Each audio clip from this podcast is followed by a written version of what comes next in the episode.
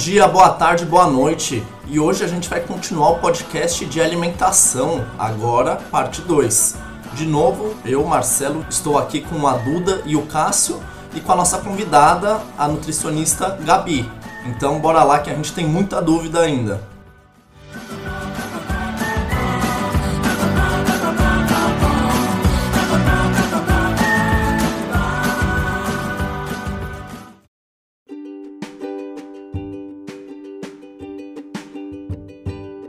Longo da vida, se a pessoa consome grande quantidade de açúcar, é possível sim ela parar de consumir, mas acredito eu, já ouvi em alguns lugares também, que se você para assim do nada, você consome ao longo da sua vida, você corta, dá um corte assim do nada, é um choque muito grande para o organismo, né? E aí não seria a melhor alternativa. Seria melhor você ir reduzindo aos poucos. Exatamente. Mudanças radicais elas não duram a longo prazo. A gente vê muitas dietas da moda que geral, tende a não funcionar. Então as pessoas elas emagrecem 10 quilos em um mês, daqui a pouco recupera 20, porque ela não mudou a mente, ela não mudou o comportamento, ela não deu tempo para o organismo se adaptar com a nova rotina. Então você vai começar aos poucos. Açúcar, se você consome em exagero, vai diminuindo o açúcar aos pouquinhos. Se você não consome frutas, legumes e vegetais, vai acrescentando um a cada uma vez por dia, adiciona um tipo de salada. Ah, não gosto daquele tipo de alimento? Então você começa a procurar outras formas de preparo, dá um tempo para o seu organismo raciocinar, porque você vai mudar o seu paladar. Então, se você mudar de uma, cortar de uma vez, a chance de você ter uma compulsão mais para frente é muito maior. Você levou anos da sua vida para estar tá com o paladar que você está hoje. Por que, que da noite para o dia você quer mudar totalmente? O seu corpo vai entrar em choque, não vai entender o que está acontecendo, vai ficar assustado. É muito interessante isso, porque assim, eu consumia açúcar, assim, Danone, bolachas e tudo mais. Só que aí passou um tempo que eu, minha mãe parou de comprar. Parou de comprar porque é aquela, né? Se não tem em casa, não vou sair pra comprar. Não come. não tem, não come. E aí a única, a única hora do meu dia que eu consumia café, é que eu consumia açúcar, era no café. Aí, um, tempos atrás, compraram uma bolacha, bolacha recheada. Eu não consegui comer duas porque eu acho muito doce, muito enjoativo. E é muito louco isso, porque assim, se for parar anos atrás, eu comia um pacote daquele sozinha, tranquilíssima, não sentia nada. E era isso, e era gostoso. Mas hoje em dia eu não consigo. Isso mesmo. É, o nosso paladar, ele tende a seguir um padrão. Então, se você consome muito açúcar, você vai querer sempre alimentos que são mais doces. Tem algumas estratégias que você faz para diminuir, então você começa a usar alimentos que são o contrário do, do, paladar. Então, você quer diminuir doce, você começa a ingerir alimentos amargos, alimentos mentolados. Então, a chance do seu paladar ir mudando, você não tendo tanta necessidade de ingerir o açúcar, é maior, porque você, seu paladar vai ficando diferente como você falou antes, você comia um pacote de bolacha, ficou muito tempo sem comer. Não necessariamente, você pode ir diminuindo o pacote. Se a pessoa está acostumada a consumir um pacote inteiro de bolacha, tenta consumir um quarto, é, três quartos, depois vai para metade, depois consome só um, um terço, até que você não vai sentir falta, porque você vai começar a ingerir outros tipos de alimento, você vai começar a saber sentir o sabor do alimento de verdade. Muita gente fala, ah, eu como um chuchu, não tem gosto de nada eu como chuchu e eu sinto um gosto totalmente diferente. Eu consigo identificar os, os tipos de alimento. E as pessoas, acontece isso a longo prazo. Ah, não como um brócolis. Daqui dois meses ela vai tentar outro preparo, mas ela já não tá com paladar tão doce, então ela vai conseguir ingerir aquele alimento e vai falar, nossa, até que é gostosinho aqui dessa forma. Ah, vou preparar de outra forma. E o nosso paladar vai sempre mudando. Então, o café que é super doce, uma hora você consegue tomar o café amargo, sem, sem o açúcar, né? Você vê que a mudança é totalmente diferente. Eu tenho muitos pacientes que antes ingeriam café com muito açúcar, assim, era o suco natural com açúcar. Hoje já não adiciona nada e, e gosta. O legal é que você começa a sentir o prazer da alimentação, é diferente o sabor, é gostoso. A gente está falando aqui bastante do açúcar, a gente está dando bastante atenção, mas e o sal? É, o sal é da mesma forma, né? É, excesso de sal causa principalmente a hipertensão. O sal ele retém líquido. Quanto maior a quantidade de líquido na corrente sanguínea, maior a sua pressão é. E a pressão alta a longo prazo, assim, né? É, você tendo picos de pressão é prejudicial para o seu coração. Sódio e potássio, né? Que é a regulação de batimento cardíaco. Então, se você ingere em excesso o sódio, você não consegue fazer uma frequência cardíaca normal, aí entra a arritmia. E os geralmente alimentos que têm muito sódio são os industrializados, então temperos prontos, molhos tipo shoyu, molho inglês que as pessoas gostam, tem alimentações que são a base disso, então acaba que ocasiona prejuízo na pressão. Então a pessoa começa a se sentir mais cansada, começa a ficar com fraqueza, tontura, fica turva. E a pressão ela é perigosa porque ela é silenciosa. Quando você vai perceber, a sua pressão já está muito alta. É diferente da pressão baixa, que você, a sua pressão baixa na hora você sente. Você fica fraco, tonto, não. A pressão alta leva meses, tem gente que fica anos com a pressão alta, vai perceber quando tem um, um infarto, quando aparece algum sintoma de AVC. Então ela é bem perigosa, tem que dar atenção.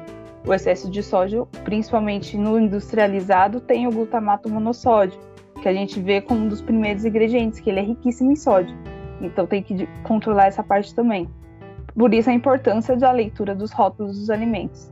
Se você conseguir tirar o, os temperos prontos da sua vida, é o essencial. Começar a adicionar ervas naturais, controlar a quantidade de sódio, que a recomendação é até 6 gramas, ou seja, uma colherzinha de chá por dia de sódio é o recomendado. O brasileiro tende a consumir de 10 a 12 gramas, 15 gramas por dia. Então é o dobro, o triplo às vezes. Então é muito alto. Tem que dar uma atenção sim ao sódio. Água em todas essas doenças ou não doenças, hábitos normais, ingerir água diariamente. O ideal da quantidade diária é pelo menos 35 ml a cada quilo peso.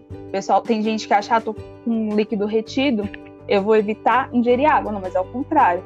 Você tem que ingerir mais água para eliminar essa concentração de sódio que você tem na célula. Então você consegue excretar e diluir o sódio.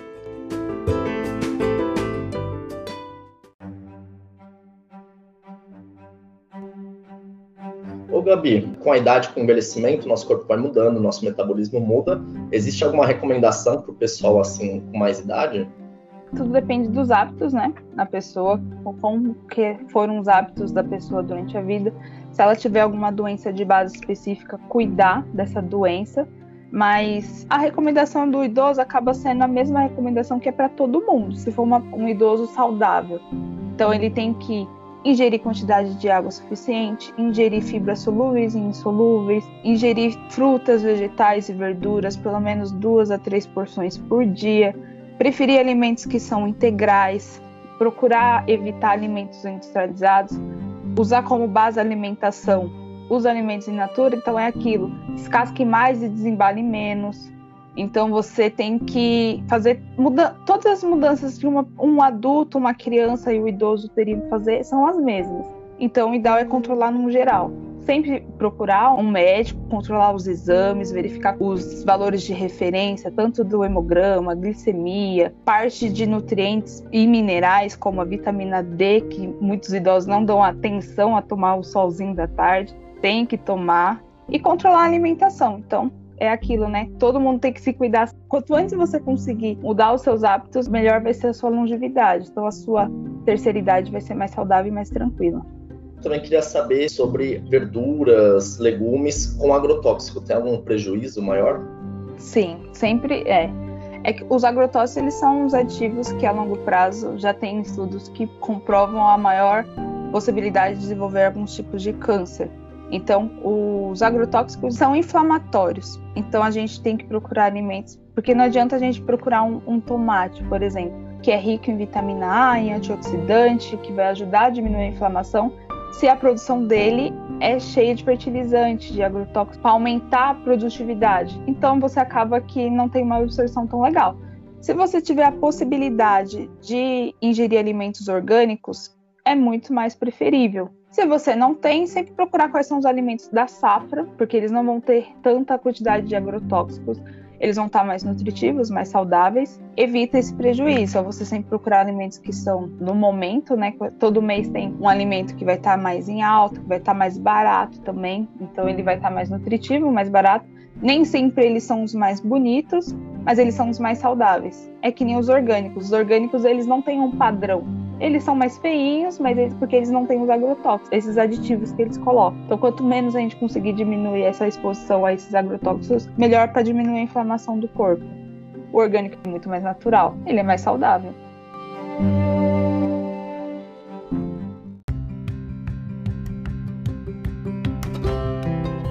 Gabi, queria saber é, se existe alimentos ou tipo de alimentos que é adequado para você comer, tipo, no período da manhã, da tarde, ou você tem que evitar à noite, assim. Os alimentos para a parte da noite é evitar alimentos que são ricos em cafeína, taurina, porque eles acabam prejudicando o sono. E o sono é super importante para regular parte do sistema nervoso, o intestino, tudo. Para tudo funcionar bem, você tem que dormir bem. Eu digo evitar o café na parte da noite por conta disso. Tem gente que toma o café e não sente nada. Tem gente que é mais sensível, toma um pouquinho de café e já começa a ter dormir mais tarde, aí começa a ficar mais tempo exposto no celular, então às vezes demora mais para dormir. Então, à noite, não tem nenhum alimento que fala não come. Mas é bom você evitar alimentos que são muito pesados. Então, você não vai comer antes de dormir um prato de feijoada, por exemplo. Você tenta consumir um alimento, uma quantidade menor e um preparo sem ter muita fritura, muita gordura, que vai exigir um pouco menos da absorção do seu organismo.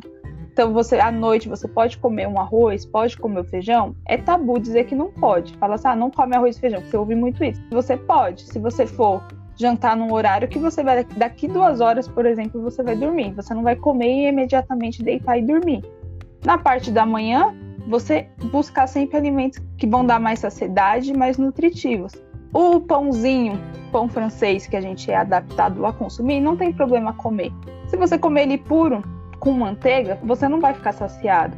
Então tenta adicionar proteína que vai dar mais saciedade. Então de manhã no café da manhã você pode adicionar uma fatia de queijo, Pode adicionar um ovo mexido, evitando fazer em fritura, mais por conta da quantidade de gordura diária. Você pode adicionar frutas, adicionando fibras, então você pode comer um mamão, um melão, uma maçã com aveia, com chia, que vai aumentar essa saciedade durante o dia e já vai te dar combustível para começar o dia. No almoço, a parte da tarde, segue o mesmo esquema. Você sempre consumindo alimentos mais coloridos, para você ter uma variedade de nutrientes por isso que ficou tão famoso falar, ah, come um prato colorido, porque você está variando a quantidade de nutrientes. Tenta variar, sempre variar os alimentos, não criar uma alimentação tão monótona. Você vai ter muito mais nutrientes à disposição para ter uma, uma vida mais saudável também falar nisso, eu pensei em três coisas, na verdade. A primeira é que você pode, as pessoas podem pensar que o alimento natural, você fazer tudo isso você está falando, comprar várias coisas, vai sair caro. Elas podem pensar que vai sair mais caro.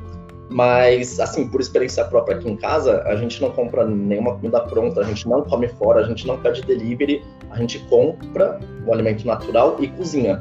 E sai muito mais barato. Se você tiver tempo assim para cozinhar, sai muito mais gostoso e muito mais barato do que qualquer compra fora. E você comentou sobre saciedade, tem a tal daquela densidade calórica, né? Porque, por exemplo, um hambúrguer de fast food, você vai ver a embalagem, tem 200 gramas e 1000 calorias. Então ele não vai te trazer saciedade. Geralmente o ideal pensando para alimentação é você comer um alimento que tem peso e calorias semelhantes é, em densidade calórica, é, pensando nesse lado, um prato de comida vai te saciar mais se você pegar um prato normal, né? Baseado numa alimentação de 2 mil calorias por dia. Duas colheres de arroz, uma concha de feijão, salada, legumes e uma proteína bem feita, vai te saciar por muito mais tempo do que um lanche de fast food. O lanche vai ter, às vezes, o triplo de calorias então você a chance de você e gorduras, principalmente, porque a base deles é gordura, são riquíssimos em adição de sal. A questão calórica é muito maior do que um prato de comida e vai, você vai conseguir comer dois desses. Em questão de preço, também vai sair muito mais barato um prato de arroz, feijão, legumes do que um hambúrguer de fast food. Você tinha comentado pão com manteiga e eu vejo muita gente chama manteiga de margarina. Tem algo mais saudável, a manteiga ou a margarina? Tem alguma recomendação nesse sentido? A margarina é uma gordura hidrogenada, ela não é uma gordura boa. A manteiga é uma gordura à base de animal, então ela é feita à base de leite, de soro de leite. Então ela é muito mais saudável em questão de nutritivo. Porém, ela é, ela é gordurosa também. Então, se você exagera na manteiga, então entre um e o outro, é melhor você consumir a manteiga, mas também controlar a quantidade.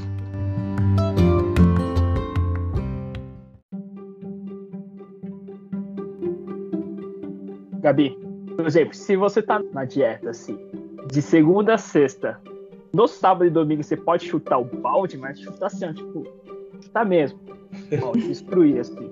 Ou você tem que maneirar. Depende muito do objetivo, né? Digamos que o seu objetivo seja emagrecimento. Você tenha durante a semana uma base de 1.000, 1.500 calorias por dia. Chega no final de semana, você consome 3, 3,5. Pega a base, a sua média, você vai consumir mais de 2.000 calorias. Então, no questão de emagrecimento, vai ser prejudicial.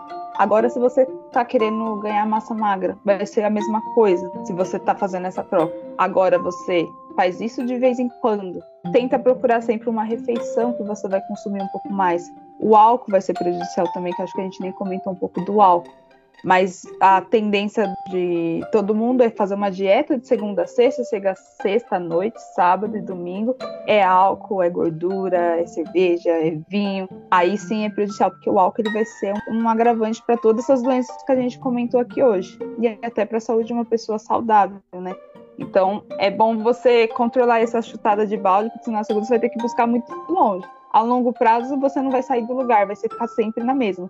Aí quem entra fala, ah, eu tô fazendo dieta três meses e eu não mudei, mas todo final de semana, sexta, sábado e domingo, tá consumindo calorias em excessivo.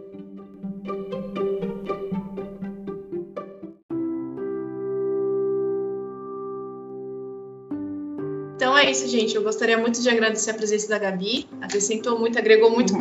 Conhecimento pra gente. Quero agradecer você, nosso ouvinte, que ficou até o final. Espero que tenham gostado. Passa o seu Insta, Gabi, pra gente seguir lá você, acompanhar, nosso ouvinte também acompanhar seu trabalho. O meu Instagram profissional é gabisnutri, né? G-A-B-S-N-U-T-R-I, Gabisnutri. Lá eu posto receita, dicas, tiro dúvidas. Quem quiser tirar alguma dúvida é só me chamar lá. Muito obrigada. E você segue lá no nosso, no nosso Instagram também, minuto.sf, acompanha o nosso trabalho. Tchau para todo mundo. Obrigado, pessoal. Obrigado, Gabi. E é isso aí, gente.